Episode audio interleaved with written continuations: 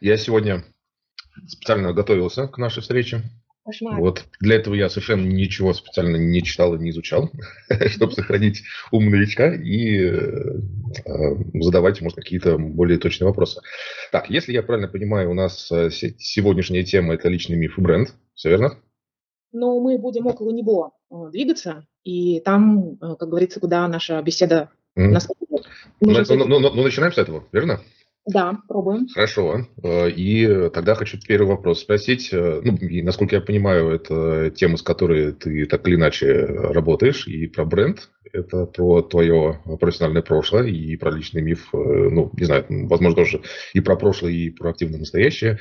Mm-hmm. Термин, который, по всей видимости, взят из процессуальной психотерапии. Вот, э, но первый вопрос, э, а что такое бренд? Э, ну, или бренд в том смысле, в том понимании, в котором ты с этим имеешь дело? Да, это очень хороший вопрос, и на самом деле сегодня утром я задала этот вопрос своей дочери, ей 17 лет. Мне просто было интересно услышать понимание значения этого термина от человека, который вообще далек от маркетинга и является потребителем в прямом смысле этого слова. И моя дочь сказала о том, что бренд – это нечто известное, узнаваемая. И, как ни странно, она сказала о том, что это, как правило, дорого. Mm. Ну, такой, может быть, есть некий стереотип, или, возможно, молодое поколение считает брендом только то, что дорого. Может быть. Но это, так скажем... Mm, то всякие эти брендовые шмотки, наверное, это... Ну, отсюда. не обязательно. Это могут быть э, в представлении, опять же, молодого поколения какие-то гиганты. Mm. Понял. Производители или, э, ну, предположим, Apple, да, то есть то, что уже стало именем нарицательным. Вот. И, э, как правило, может быть, лет 10 назад действительно бренд воспринимался как э, нечто, упрочившее свои позиции на рынке, то, что на слуху, то, что мы, услышав это имя, мы представляем себе, что это за компания, чем она занимается. А, затем человечество, ну, по крайней мере, будем говорить о российской да, территории, о нашей стране. Затем мы привыкли к тому, что, оказывается, есть еще такое, еще такое понятие, как личный бренд. То есть это уже, этим тоже сейчас уже никого не удивишь. И, в принципе, абсолютно любой человек может, э, если задать ему вопрос, э, кого ты считаешь, э, так скажем, носителем того или иного личного персонального бренда, обязательно кто-то что-то ответит. Кстати, по ответу на этот вопрос также можно делать некий такой срез какой-то части психологического портрета человека, ну, то есть какие-то его интересы, направления мысли, может быть, даже ассоциативные вещи, да, с кем, куда себя человек причисляет. Да, но я придерживаюсь, придерживаюсь в своей работе такой концепции, что бренд в настоящем времени, он уже на самом деле более объемное понятие, mm-hmm. и по большому счету это больше связано с эмоцией. То есть, когда э, та или иная компания, продукт, услуга или человек, э, так скажем, вызывает устойчивые эмоции у нас, как у потребителя, то мы можем говорить о том, что речь идет о бренде. Mm-hmm. Вот. Соответственно, а, вот это воспоминание а, недостаточно уже обладать, предположим, сильным визуальным, визуальными характеристиками. Ну, что имеется в виду? Там логотип, а, это фирменная символика, да, то, что работало 20 назад. Сейчас уже клиенту важна эмоция, его внутреннее состояние, что с ним происходит, как он, такое некое послевкусие после соприкосновения с тем или иным продуктом, услугой, человеком, в частности, да, и даже можно смело заявить о том, что человек сейчас тоже является каждый индивидуально носителем своего персонального бренда. Вот. И вообще, мне кажется, что все тренды и такие тенденции происходят, и, в принципе, вот это движение сейчас общемировое, какой-то акцент на свой внутренний мир, по большому счету, это, опять же, некая такая работа по формированию своей идентичности, идентики и, по сути, своего бренда. Mm-hmm. Я не знаю, ответила ли я тебе на вопрос. Но вроде, вот... вроде да. Uh, да, а вот этот персональный бренд и личный бренд – это одно и то же? Конечно, ну да, в целом это одно и то же. Понял. И опять же, носителем этого э, личного бренда может быть как компания, так и человек, так и услуга обезличенная. То есть, например, это может быть э, авиаперевозки. Ну, то есть, вот, Понял. Примерно. Так, хорошо. У меня следующий вопрос э, от э, такого дилетанта. Да. А зачем заниматься брендом, личным брендом, персональным брендом? Зачем вызывать эти устойчивые эмоции какие-то? Я думаю, что вообще вопрос «зачем» я очень люблю. Да? Э, здесь в данном случае можно сказать о том, что есть определенные правила игры, э, ну, можно сказать, э, на рынке, да, ну или даже в мире. По большому счету, этот бренд – это ощущение себя, какая-то своя идентификация в мире, она может быть как публичной, так на самом деле и внутренней. То есть не обязательно создавать некий такой бренд и образ самого себя для того, чтобы выйти и это продавать. Mm-hmm. Вот это понятие тоже уже намного шире. Часто работа происходит таким образом, что клиенту, но человеку важно понимать, а кто он есть, то есть для самого себя прежде всего. И какие-то навыки из, как ни странно, из маркетинга и брендинга, они очень полезны объективно в частной жизни. То есть и, кстати, перекликаются инструменты. Ну, то есть, можно я вопрос mm-hmm. быстренько? То есть, получается, что э, это что, инструменты, которые используются в брендинге, личном брендинге, я не знаю, правильно ли используют mm-hmm. термины, э, они вполне применимы и для там, процессов самоисследования, и для внутренней работы? Mm. Да, когда у меня произошло погружение и знакомство с психологией, так скажем, глубинно, да, когда я выбрала это направление для своего профессионального mm-hmm. роста, э, в целом я поняла, что инструменты маркетинга и терапевтические инструменты, они чем-то похожи, так скажем, да, просто используется другая терминология. И э, маркетинг э, вообще по своей природе – это наука продавать. Mm-hmm. Это какие-то другие ассоциации, возникающие со словом маркетинг, они естественны, да, многие могут подумать, что это про эстетику, про как раз брендинг в контексте какой-то упаковки продукта, ну вот то, к чему при, привыкли, да, каким-то технологиям продаж, это все, безусловно, там существует. Но, как э, мне кажется, любая терапевтическая работа глубинная, она э, направлена на знакомство человека с самим собой, ну, как бы более тесное знакомство. И, возможно, действительно, это некий такой важным результатом этой работы терапевтической является ну, так называемая смена идентичности, если говорить в процессуальной терминологии, да, а это mm-hmm. вот не что иное, как работа с личным брендом. Ну, то есть mm-hmm. для меня это абсолютно mm-hmm. э, такие вот похожие процессы. Mm-hmm. А вот скажи, у меня э, ну, вот как, есть представление, наверное, какая-то вот граница э, ну, вот между э, брендом и идентичностью э, здесь, которая используется, и идентичностью в психотерапии. Ну, то есть да. граница, которая заключается в том, что как будто бы, ну, в моем представлении, такого, опять же, человек, который про брендинг не очень понимает, ну, в случае с э, брендом и с маркетингом речь идет про идентичность, ну, вот, как ты сказала, вызывать устойчивые эмоции у других людей. То есть, как бы другие люди смотрят на меня и такие, а, ну, это вот тот Артем, который, там, условно говоря, психотерапевт, как бы знаем-знаем про него. Ну, и, и вот какие-то эмоции вызывает. И у них э, есть некоторый образ меня.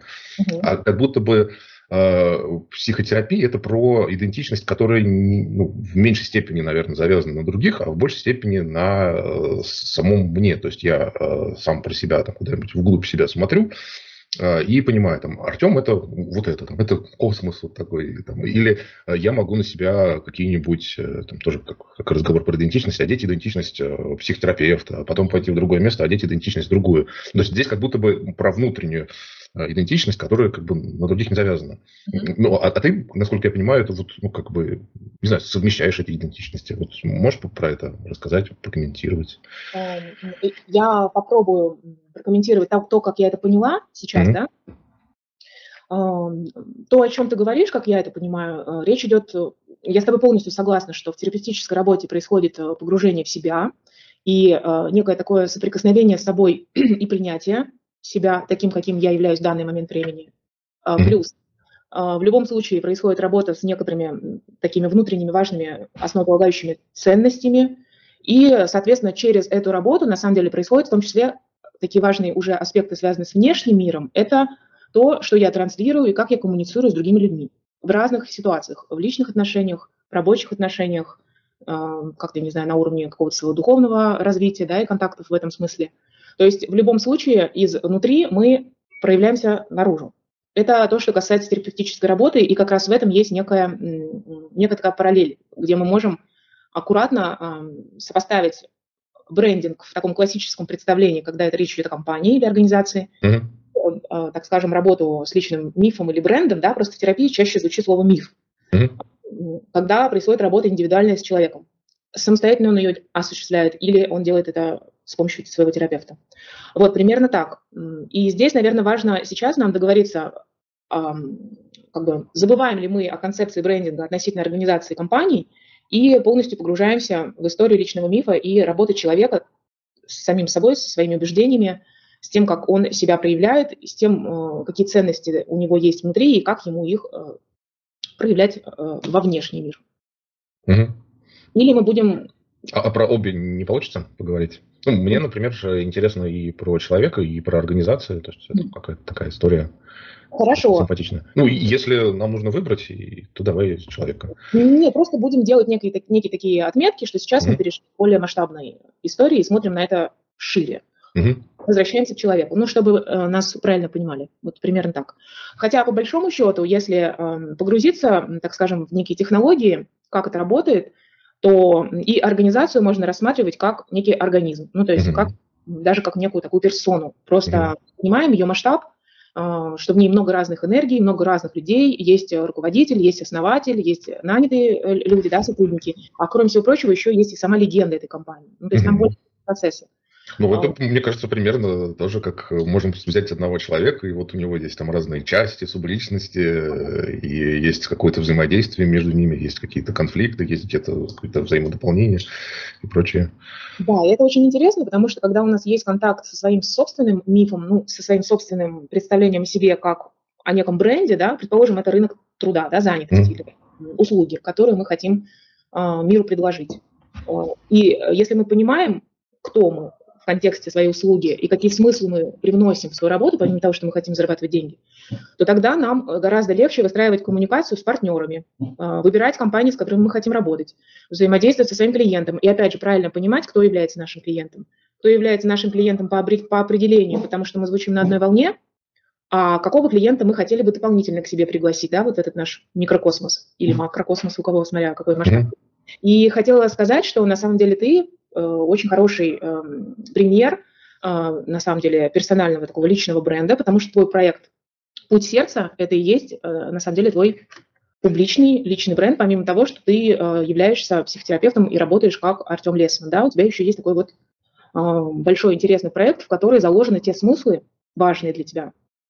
Вот, и, собственно говоря, вот нам далеко ходить не нужно. Так же, как и у меня есть проект «Среда ID», да, в котором я идентифицирую себя и э, рассказываю посредством этого публичного имени, чем я занимаюсь. Вот таким образом это угу.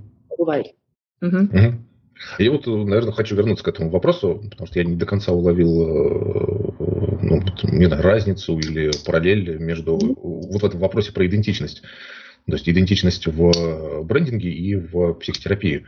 Mm-hmm. Ну, то есть, как бы одно... Э, ну, или, правильно, может быть, я услышал тебя, ты рассказывал про психотерапию, про то, что вот мы заныриваем внутрь, мы эту некоторую идентичность э, достаем, потом транслируем. И параллельный процесс происходит в брендинге, когда, не знаю, допустим, мы сейчас, чтобы была большая частота э, эксперимента и э, какое-то отпараллеливание человека, возьмем организацию, то есть мы можем занырнуть в организацию, смотреть, э, что она из себя представляет, как-то ее исследовать, и на основе этого увидеть некоторую идентичность, которую уже транслировать вовне, и, и как бы это так работает. Или мы сначала придумываем э, некоторую идентичность, э, грубо говоря, задумываемся, о чем мы хотим транслировать, и уже э, это как навешиваем как, не знаю, как шапочку на организацию или на человека. Да, ну с организациями, так скажем, со всем тем, что является публич, в публичном пространстве существует, работает разнообразно. То есть mm-hmm. это может быть так, как ты рассказал, когда мы внедряемся в организацию, изучаем ее, проводим своего рода некий такой аудит, Mm-hmm. Он будет связан и с бизнес-процессами, и с, с продажами, и с тем, какие впечатления об этой компании уже существуют на рынке. То есть это достаточно большая аналитическая работа. Да? Mm-hmm. Следующим шагом э, может быть э, как раз серия собеседований или, на самом деле, терапевтических сессий с руководителями и э, топ-менеджерами для того, чтобы понять, какой эмоциональный климат в компании существует, какие есть сложные моменты, может быть, конфликтные ситуации и какие, самое главное, есть цели. Mm-hmm чего такого не хватает организации, что она вдруг задумалась о своем брендинге, маркетинге или там даже идентичности. Есть очень продвинутые руководители, которые, ну, так скажем, относятся к своей организации как к живому а, организму. Да, и в данном случае как раз идентичность бренда в контексте организации, она в себя, эм, как это сказать, короче, внутри этого понятия находятся и аспекты, связанные с эстетическим образом этой организации, действительно с теми а, бизнес-процессами, которые там проистекают, полностью все информационное и коммуникационное поле внутри компании и то, что происходит, какие-то деловые связи снаружи, репутация и еще главный, и, так скажем, хотя это в персональной работе тоже присутствует. Есть некое впечатление в сознании потребителей этой компании, э, которое они уже создали, оно существует как ну, что-то нематериальное. И, как правило, компания нуждается в каком-то ребрендинге или работе вот со своим имиджем, со, своим, со своей идентичностью, когда их не устраивает вот это именно представление о себе в сознании своих клиентов. Или они не понимают, кто их клиент. Или, например, компания убеждена в том, что она производит супер классный продукт или услугу, при этом как бы отзывы, обратная связь не соответствуют этому совершенно. Но человеку ведь так тоже случается, когда человек себя воспринимает как, например, очень адекватного, хорошего коммуникатора, не знаю, может быть, э, щедрого мецената и так далее. То есть у него есть некий свой собственный образ, какой он, и при этом сталкивается с тем, что в сознании общества, да, в сознании тех людей, с кем он э, находится в каких-то тесных отношениях, э, там существует на обратное ощущение, что он, например, там скряга, э, совершенно ненадежный партнер, там, жуткий семьянин и так далее. То есть вот действительно случаются вот такие вот кривые зеркала, mm-hmm. с которыми помогает вообще туда заглянуть, увидеть, почему такое происходит надлом, с чем это связано, и как это можно поправить. И здесь работают очень здорово терапевтические инструменты. И если мы говорим об организации, микс терапевтических инструментов и маркетинговых инструментов. Угу. Важна все-таки аналитическая база. Угу. А вот, может быть, ты уже говорил про это, а что это за такие маркетинговые инструменты или брендинговые инструменты? Это, это как бы что такое? Ну, как вот, что это такое? Ну вот в моей практике, да, как правило, mm. я начинаю работать непосредственно с истории компании, с какой-то репутационной политикой компании, куда она двигается, с целеполаганием, это очень важно. А, мы смотрим, а, как звучит во внешнем мире миссия компании, какое эстетическое впечатление на клиентов и вообще, насколько актуальна эта компания с эстетической точки зрения на рынке. Может быть, она уже не читается, ее не видят, потому что она не соответствует современным тенденциям. Если эта компания, например, связана с определенным сегментом рынка, то мы смотрим, какой рейтинг она там занимает и так далее. Далее, если есть необходимость поправить э, вопросы, связанные с уровнем продаж, ну, то есть непосредственно с прибылью, важно произвести аналитическую работу и проанализировать, а что там происходит. Ну, то есть поработать с цифрами. Вот. Часто бывают такие узкие запросы. Например, приходит клиент и говорит о том, что возникают проблемы на переговорах. То есть я прекрасно работаю с клиентами, которые со мной много лет, а с новыми клиентами не получается выстроить деловых отношений, а хочется роста. Тогда мы погружаемся именно в такой узкий сегмент, что происходит с коммуникацией, где она сломалась, почему эти переговоры происходят безуспешно. Вот. Это, кстати, очень интересное поле для работы. Мне очень нравится сопровождать вот эту историю, э, ну, так скажем, конфликта в переговорах. Да, когда руководитель или ответственный менеджер э, учится выстраивать коммуникацию по-другому. И, как правило, это связано с твоей любимой темой внутренних конфликтов. Вот. Когда происходит какая-то реакция острая на собеседника, с чем-то связано. Но здесь мы больше погружаемся в терапевтическую работу. Mm-hmm. Вот. То есть это достаточно большое пространство, и там можно долго говорить и об инструментах, связанных mm-hmm. с public relations, и с publicity, да, и с, в общем, я не знаю, в общем, там инструментарий довольно широкий. Я сразу представила себе хирургическую, вот это огромное количество непонятных инструментов, которые лежат, и ты не знаешь, что именно в данный момент хирург mm-hmm. будет использовать. Вот. Сестра, тампон, зажим, скальп. Так, хорошо. А, ну, меня не, это, не отпускает э, эта тема с идентичностью. Как-то прям мне живо откликнулось. А, и я вот услышал, э, ну, опять же, мысль, которая меня тоже преследует, не отпускает. Ну, то есть получается, что к идентичности можно подходить, ну, как бы если кратко выражаясь, можно снаружи, изнутри наружу, то есть ходим через одно, выходим через другое, там, ну, вот как итог. А можно пробовать э, снаружи внутрь. Ну, то есть, э, вот мой... Э, ну, понятно, не буду дальше это вдаваться. А, а, а как лучше? И как, как ты работаешь через что в большей степени? Угу. А, как правильнее, может быть, даже? Или нету здесь никаких правил, подходов? Ну... Я просто, знаешь, я, я если это, можно просто какой-то небольшой комментарий, я вот представляю себе, например, э, ну, мне кажется, э, такое частенько бывает, когда, там, не знаю, какой-нибудь блогер для того, чтобы, ну, вот он понимает, что там, допустим, он исследовал какую-нибудь свою аудиторию, и, и что ему нужно э, быть вот таким, каким-то там, не знаю, веселым, озорным, какие-нибудь там шутки шутить, а, а для этого ему приходится переступать через себя, давить как там, свою песню вставать себе на горло. И, и он так мучается. Ну, как бы он правильно все делает, там какой-нибудь контент-план соблюдает, хотя mm-hmm. ненавидит это все. У него там число подписчиков там и прочее растут, но выглядит он несчастным. Да. Ну, это как будто вот снаружи он взял на себя некоторую модель того, что правильно сформировал, там, может быть, некий образ, э, которому он там не очень соответствует, и выглядит это немножко ну, грустновата такая история. И, и вот у меня какая-то складывается впечатление, что, наверное, так не очень хорошо. Хотя, наверное, как-то можно организовать процесс снаружи, чтобы он был э, более экологичным, что ли. И, и вот хочется твое мнение услышать. Как mm-hmm.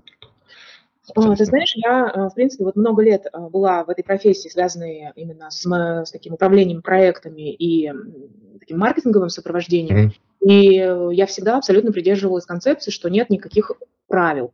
То есть очень важно для того, для того, чтобы тот или иной продукт или компания были, выглядели гармоничными, они, во-первых, должны быть созвучны с лидером этой компании, то есть uh они могут быть отдельно существовать, основатель компании, да, даже если он не публичное лицо, и сама компания, то есть это некие такие ценности и миссия, вот, это дело жизни.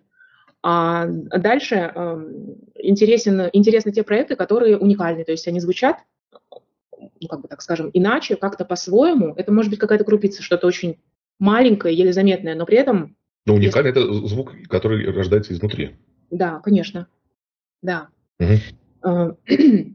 То есть, соответственно, если мы вспоминаем о каких-то мировых брендах, мы всегда можем э, произвести какой-то ассоциативный ряд, что нас в них привлекает или э, с чем мы себя внутри этих брендов ассоциируем. Это и есть э, та самая уникальность, э, которую они транслируют mm-hmm. миру.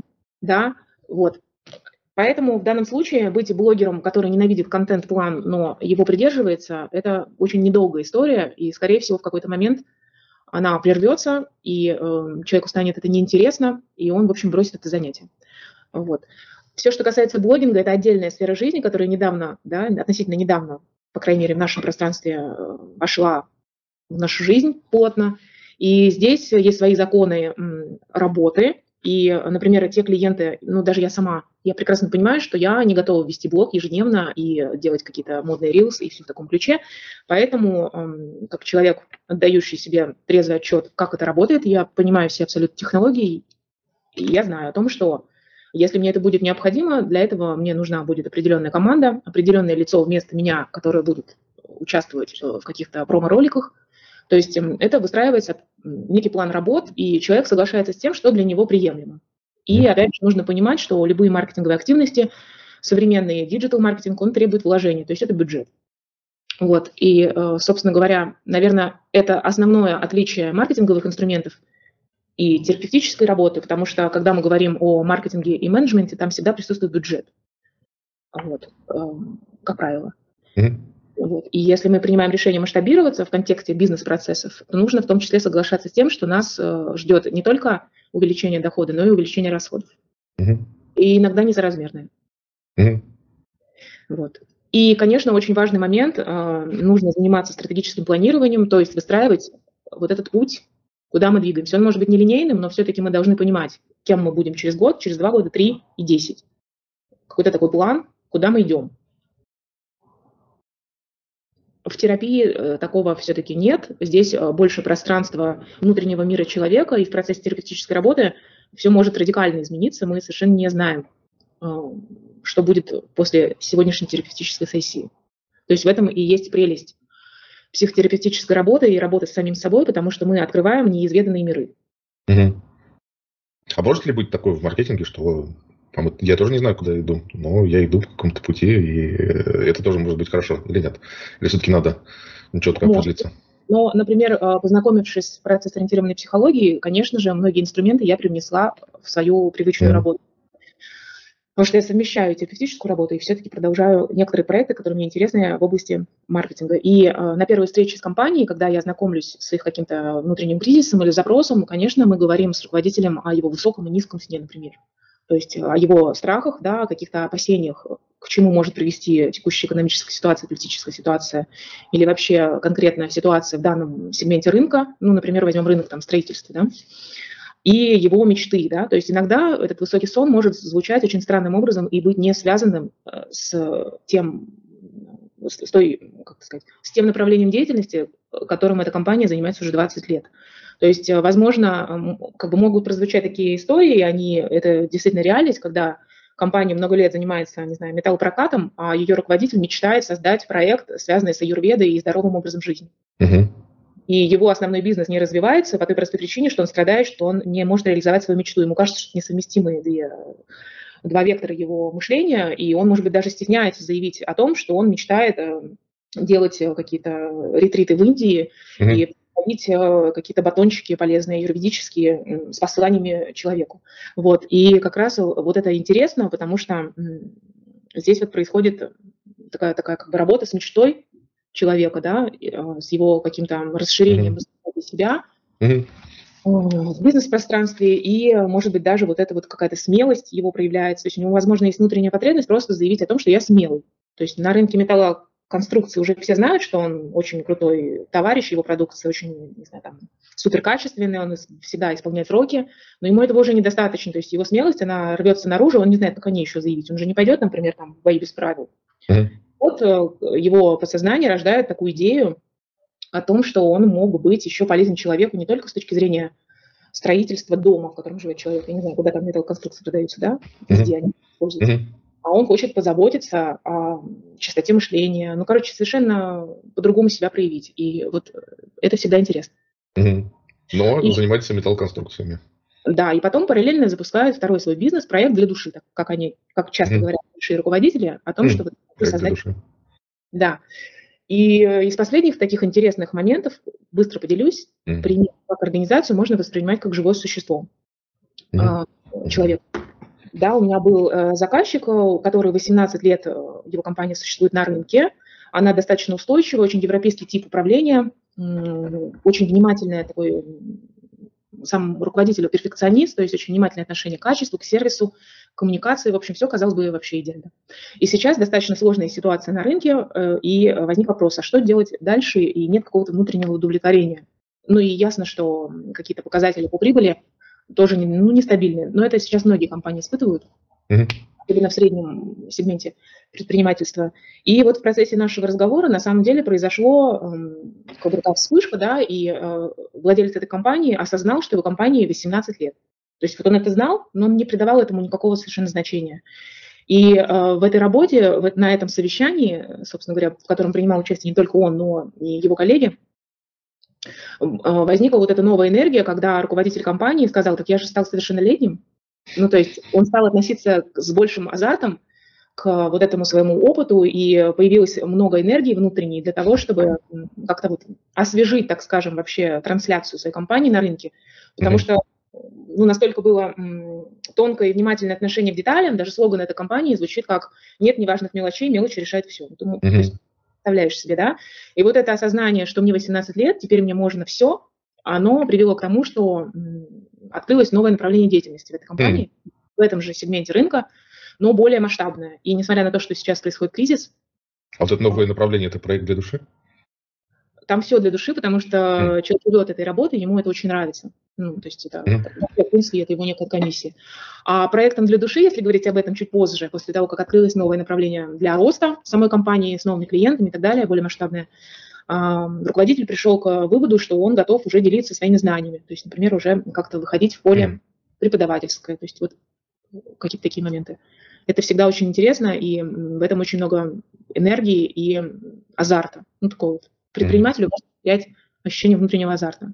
Потому что если оно теряется, то ты просто не хочешь ничего больше делать. Понял.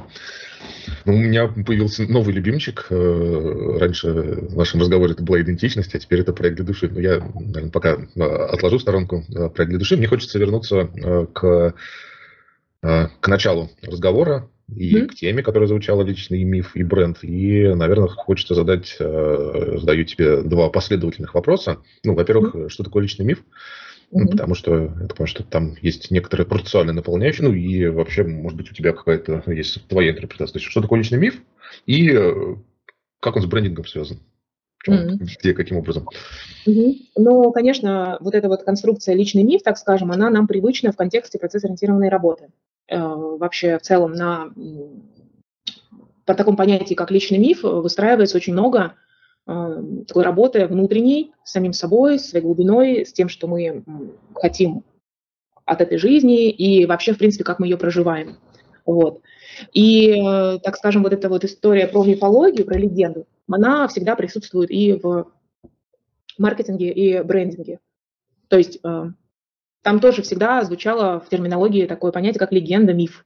Mm-hmm. Вот. Это э, какая-то история, она может быть правдой, ну, если мы говорим о маркетинге, а может быть вымышленной историей, ориентируясь на которую мы создаем нечто такое больше, что-то такое разрастается вокруг этого мифа и легенды.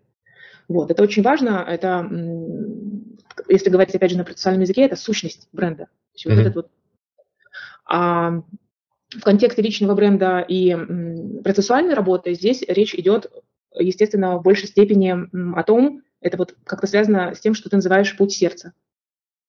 Mm-hmm. То есть это, это такая мелодия, Э, некая история, с которой человек и душа рождается, и мы э, всю свою жизнь стремимся ее познать, услышать, э, реализовать, возможно, и как-то с этим соприкоснуться, с этой своей какой-то, выбрать этот какой-то свой жизненный путь. Угу. Вот, наверное, примерно так. И вот это знакомство со своим личным мифом, оно может происходить, и, скорее всего, оно происходит на протяжении всей нашей жизни. Угу. Так, а брендинг, он здесь как? И, там, может быть, маркетинг? Э, ну, в маркетинге просто смотри, здесь может быть такая история, когда этот э, действительно некий миф и история, они заложены на стадии основания бизнеса, mm-hmm. то есть из какой-то красивой истории, из какой-то встречи рождается проект.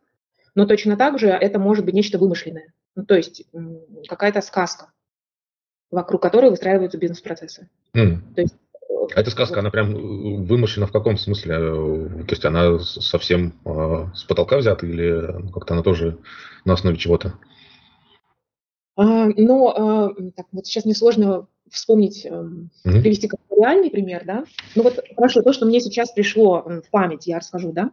А, есть такая компания швейцарская Витра, они производят мебель с 30-х годов 20 века. Очень устойчивая, успешная компания, имеющая интересную миссию, интересную легенду, которая привлекает к работе самых известных архитекторов, обладателей Прицкеровской премии и так далее. Они делают потрясающую мебель, и все ценители не знаю, эстетики дизайна, естественно, знают, что это за компания.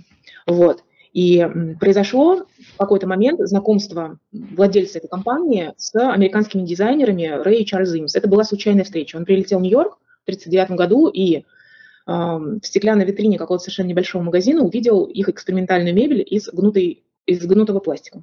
Тогда это еще не было популярно. Вот он это увидел и влюбился. Mm-hmm. Вот в эти ему показалось, что это что-то интересное, и он захотел познакомиться с этой семьей и пригласить их э, к сотрудничеству. Вот это некий такой зарождающийся миф mm-hmm. вот, концепции э, фабричного производства. И никто не знал, что это превратится на самом деле в некий вектор развития компании, потому что у него не сразу получилось договориться с этой семьей о сотрудничестве. На это ушло какое-то время, даже, по-моему, несколько лет, но затем они вот объединились. И действительно, Рэй и Чарльз Им создали потрясающую коллекцию, которая до сих пор тиражируется. Э, то есть ничего не меняется в том дизайне, который они придумали, и эту мебель до сих пор с удовольствием покупают и производят. Но внутри этой семьи, этих э, дизайнеров, архитектора и дизайнера и семьи, была еще собственная своя история. Им важно было транслировать ну, какую-то такую миссионерскую идею, связанную со семейственностью, с домом, с концепцией дома, с пространством. И они это все привнесли внутрь уже существующей компании. И вот таким образом это все превратилось в такое большое энергетическое информационное поле. Ну вот примерно так, я не знаю, тебе становится как-то какая-то ну, ясность? Наверное, да, такие общие а, контуры Э, появляются. А вот скажи, э, то, что часто называют миссией, э, там, не знаю, мы здесь спасаем человечество, например, там, или что-нибудь. Это тоже ну, какое-то формальное выражение личного мифа? Ну, там правильно сформулированная миссия, там, mm-hmm. миссия, которая выражает какую-то суть человека или организации. Да, это очень важно э, вообще понимать, чем отличается миссия и, например, цель компании. Mm-hmm. Вот очень получается, что нам сложно понять, а, или, например, эта миссия может, может звучать, э, как будто бы это цель. Ну, то есть вот mm-hmm. Своему по содержанию и смыслу, который туда вкладывается. И э, самое простое, что важно запомнить и использовать в любых своих проектах, что миссия – это то, что мы транслируем в мир, то, что мы готовы отдать. Ну, то есть вот э, то, что мы отдаем, и в этом содержится наша некая уникальность. А наша цель – это то, что мы хотим получить взамен своей работы или там какого-то дарения или чего-то еще. То есть вот в этом и есть основная концептуальная разница. Mm-hmm. И это очень простое объяснение для того, чтобы не путать, что такое миссия, что такое цель. Mm-hmm. Вот. И, и если они сформулированы верным образом, таким гармоничным образом для нас самих или для компании, то и происходит вот этот как бы, процесс взаимообмена. Вот. И э, также важно понимать, что в цели полагания не надо себя ограничивать исключительно финансовыми результатами. Там могут звучать и м, такие более масштабные э, понятия, как, э, как сказать, ну, больше связаны, например, с эмоциями, да, или с трансляцией того, что мы хотели бы, чтобы люди действительно чувствовали, с чего мы начинали от нашей работы и так далее. Вот, например, сегодня у меня была деловая встреча днем, и мне очень понравилось, что в процессе нашего разговора от финансовых результатов мы пришли к тому, что владелец компании сказала, что мне важно, чтобы и сотрудники, и те гости, которые ко мне приходят, гордились тем, что они соприкасаются с этим брендом. Mm-hmm. Тоже также является целью. И э, вполне вероятно, если к этой цели двигаться, ее считать важной, в том числе помимо денег, то вот этот путь получится более увлекательным, э, продуктивным и наполненным. Вот. Mm-hmm, понял. А, а что ты э, делаешь и как ты используешь личный миф, идею личного мифа, там какие-то практики, связанные с личным мифом в своей работе? Ну, я про брендинг. Mm-hmm. А, но в данном контексте, конечно, э, речь идет о такой больше личной работе с руководителем компании, да, или с продукт-менеджером, который, например, занимается тем или иным брендом или проектом. То есть в данном случае важно, наверное, больше легче говорить о руководителе компании, потому что он является непосредственным, непосредственным транслятором mm-hmm. личного мифа. А, ну, например, если вернуться к истории о компании с 18-летней историей, я долго работала с руководителем и владельцем этой компании э, на предмет его слогана. То есть вот его слоган, он определяет многие бизнес-процессы внутри компании. Вот слоган звучит «Нет неважных мелочей, мелочи решают все». Вот казалось, казалось бы, такой термин, как мелочи, ну, нечто такое маленькое, в больших инженерных конструкциях, ну, как бы вот могут очень утяжелить процесс реализации. То есть, э, когда мы представляем себе, что это какие-то мелкие, совершенно крошечные детали, не знаю, шурупы, а мы говорим об огромной металлоконструкции с стеклом, mm-hmm. крыша, например. И я пыталась э, разговаривать, изучала его реакцию, что какие смыслы он вкладывает в этот э, слоган. По сути, он является его миссией в какой-то степени. Mm-hmm. Вот. И м, пробовала сориентировать его от слова мелочи перейти к словам, как, например, к такой формулировке, как детали.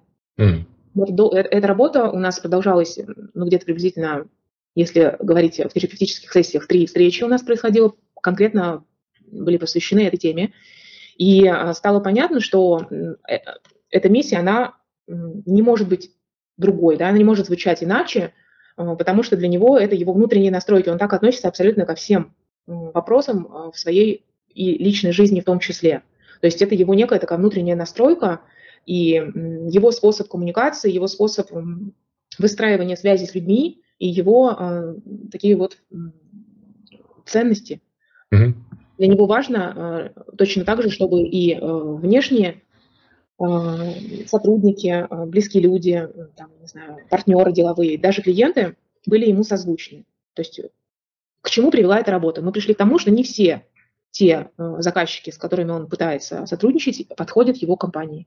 Mm. Не важны мелочи и детали.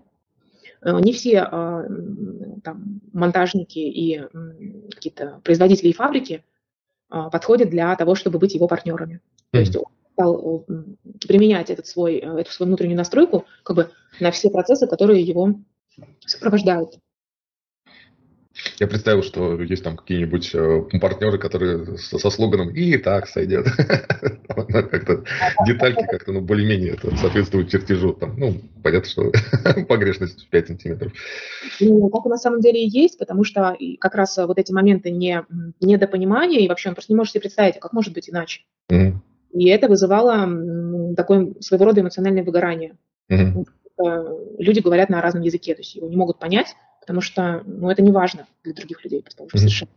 А вот скажи, ну вот э, он в итоге понял, что не все клиенты, партнеры, монтажники, там, прочие люди, с которыми он э, раньше сотрудничал, коммуницировал, они ему подходят, и, и что он как бы пересмотрел э, круг своих сотрудников, партнеров, клиентов? Что это? Как? Здесь, да, здесь произошел вот этот самый интересный фокус внимания, да, когда мы говорили о таком понятии термине, как мелочи, mm-hmm. да, и это привело к тому, что, ну, вот к этому осознанию, что действительно для меня это принципиально важно, и э, такой стандарт качества возможен на другом уровне проектов. То есть компания перешла э, на уровень городских проектов, более масштабных, крупных. Как ни странно, от мелочи, mm-hmm. да, мы к чему-то очень крупному и большому. Потому что и свои компании, и уровень, и качество работы позволяют уже давным-давно работать там, а не только в премиальном частном сегменте. И, соответственно, там определенные другие стандарты качества, масштаб мышления, другие бюджеты. То есть, соответственно, при крупных бюджетах, естественно, уделяется внимание э, мелочам. Mm-hmm. А как этот переход произошел? Как этот переход произошел? Да, и, ну и, и с, как он связан с, с, с этой э, работой, которая была проделана? Mm-hmm. Хорошо, ну вот как раз я пытаюсь сказать о том, что в процессе этих трех mm-hmm. встреч это работа с, со слоганом, с изучением внутренних настроек руководителя компании, а, с пониманием и принятием того, что именно этот слоган есть, существует много лет, и он навсегда, то есть он никогда не изменится, это такая константа. Получается, что из этого ядра стали произрастать такие вектора развития компании, которые а, в себя включили, так скажем, внутренние связи да, и отношения с сотрудниками. То есть стало понятно, кто может оказаться внутри компании, а кто здесь лишний какие-то процессы, которые требуют внимания, и они связаны в том числе с возможностью руководителя компании выйти на такой профессиональный форум, ну, то есть уже делиться своим опытом, потому что этого не хватало. Он просто своей вот этой педантичностью иногда мог замучить своих сотрудников, mm-hmm. потому что ему это транслировать в мир. Да? Следующий момент, что на том сегменте рынка, где компания существует и работает, они уже лучше всех, то есть здесь некуда развиваться. Mm-hmm. Mm-hmm. И это вроде бы как бы интересно и хорошо, но уже и не совсем интересно, потому что здесь mm. мы достигли совершенства. И, соответственно, стало, мы стали искать, а где же можно применить вот эту педантичность, кто это может э, принять, кому это необходимо. И э, стало очевидным, что пора выходить на масштабные проекты, на большое строительство, на большую архитектуру. И, э, так скажем, все ресурсы компании позволяют это уже сделать. И стало даже, даже был вопрос, а почему мы раньше это не сделали? Ну, mm-hmm. Примерно так это сработало. И на самом деле это решение, внутреннее такое согласие привело к тому, что конкретно вот этот параллельный проект визуализировался и воплотился в материальные результаты очень быстро. Mm-hmm. Значительно быстрее, чем та работа, которую мы осуществляли в рамках ну, прежней, ну, как бы существующей компании. Mm-hmm. Вот. Понял, интересно. Я, наверное, хочу опять же, возвращаясь к нашему а, когда-то поднятому разговору про корысти, про эту тему, которая нас преследует, использовать тебя в корыстных э, интересах. Вот я, ну, вот мы сейчас говорим про личный миф, про брендинг. Вот сейчас вы еще начали говорить в этом контексте про миссию. Я вспомнил, что когда-то давно, много лет назад, я сформулировал свою миссию. И если ты не против, я хотел бы поделиться. Ну, она остается и оставалась неизменной для меня многие годы. Уже, не знаю, сколько там лет, ну, за десяток точно перевалило. Вот, хочу это, к тебе как эксперту, э, там, не знаю, на, на твой суд предоставить, если не против. Я только за. Угу. А, миссия у меня звучит так. Искать, находить и помогать это делать другим. Угу. Искать, находить и помогать. И помогать это делать другим. Да. Угу. Вот что скажешь? Ну, насколько эта миссия, там, не знаю, соответствует высоким стандартам э, Моим высоким Ну, не знаю, нет, ну, как каким-то, не знаю, вот у меня до сих пор как это, э, э, такого, с точки зрения неофита, есть понимание, что ну, вот брендинг это какая-то такая немножко загадочная для меня область, где есть какие-то свои правила, стандарты, и, э, ну, я слышал, что ты говорил, что никаких правил нет, но тем не менее. Да, игра без правил. Вот э, смотри, то, что э, первично, так скажем, возникло у меня как отклик на то, что ты сейчас произнес, что в этой она прекрасная, эта формулировка, но в ней как будто бы не хватает того, что является твоей э, идеей, тем, что ты э, используешь как э, название своего проекта. Э, ты, кстати, все время пропадаешь куда-то. Это тоже созвучно этому процессу работы с твоей миссией. То есть вот я бы добавила сюда, да, чтобы я тебе предложила рассмотреть, чтобы это, например, звучало таким образом. Искать, находить и помогать это делать другим, искать, находить свой путь сердца и помогать это делать другим. Вот, например, вот так это звучит уже немного больше о тебе. Mm. Как тебе это? А вот я, наверное, как э, тот э, человек из того примера, который бился за мелочи, э, наверное, буду биться за эту формулировку, потому что ну, такая конкретизация, чего искать, находить, она как будто бы ну, немножко помещает меня в какие-то рамки, в которых мне не хочется находиться. Mm-hmm. Ну и, наверное, мне важно искать и находить... Ну, там, помнишь, когда-то в одном из наших разговоров я говорил, что для меня а, исследовательская деятельность, она сама по себе является каким-то значимым мотивом и, ну, наверное, не так принципиально важна. Она там про путь сердца mm-hmm. или про еще какие-то ну, внутренние процессы. То есть как будто бы для меня исследования, а, какие-то значимые для меня исследования, они уже являются проявлением части моего пути сердца. А если mm-hmm. я как будто свожу это до пути сердца, то мне нужно как-то там, где-то себя ограничить. Вот такой вот сумбурный ответ. То есть, мне бы, наверное, не хотелось э, добавлять какую-то формулировку. Такую. А если Хорошо. Ну, это, так скажем, моя первая идея, да, исходя из той информации, которую я обладаю о тебе. Угу. О том, как ты работаешь и о твоих проектах. А, в данном случае я бы могла тебе предложить перевоплотиться в своего клиента и послушать вот эту вот миссию, что, какие у тебя родились бы ассоциации, и как бы ты понял это послание. Mm. Да, ну, конечно, ты человек продвинутый, можешь легко перевоплотиться в клиента вдруг. А вот, кстати, для меня всегда сложно. Да? Да. Ну, ну вот я, возможно, в кого угодно могу перевоплотиться, но у своего клиента это максимально сложная задача. И я, наверное, ну, я понимаю, что это э, ну, как будто бы история некоторого внутреннего конфликта, и внутреннего конфликта между тем, чтобы ну, как бы пытаться смотреть на себя глазами клиента и соответствовать э, каким-то, ну, может быть, его пожеланиям, что ли. Mm-hmm. А с другой стороны, ориентироваться в большей степени на себя и исходить из себя, из своих желаний. И я, наверное, вот в этом внутреннем конфликте в большей степени выбираю сторону себя. То есть там, я в меньшей степени э, пытаюсь быть э, популярным, там, чем, наверное, мог бы. Я для этого прикладываю меньше усилий. Я ну, вот даже если посмотреть, э, как, какая картинка у меня сейчас представлена, то я практически ничего не готовлюсь, никак специально не одеваюсь, там ничего. Ну вот мне хочется быть собой. Вот, поэтому посмотреть на себя глазами клиента – это сложная задача, и там, она у меня, наверное, даже какое-то такое а, вызывает а, отторжение. Это вообще совершенно никакая не проблема, потому что mm-hmm. в данном случае можно обратиться к другой фигуре, да, и на самом деле поконтактировать а, с таким с такой сущностью, как твой внутренний мудрец или, предположим, учитель, да, кого ты считаешь, можно даже сказать, примером для подражания или кем ты восхищаешься. А ты об этом много пишешь, на самом деле, в своем проекте, и в текстах часто ссылаешься на некоторых э, терапевтов и какие-то такие книги, да, очень интересные, которые тебя волнуют самого. И, кстати, это может быть вообще персона, не связанная с психотерапией. Угу. Я знаю, что у тебя есть такой герой, скорее всего. Просто хочется, чтобы ты сам его обозначил. Вот. И а, придумать а, вот эту атмосферу, в которой может произойти ваш диалог и услышать, возможно, какие-то дополнительные смыслы или, может быть, послания относительно этой миссии, насколько она вот, будет э, интересным образом раскроется в этом диалоге. И, конечно, мне очень нравятся возможности процесса ориентированного метода, как это можно прочувствовать. Вот.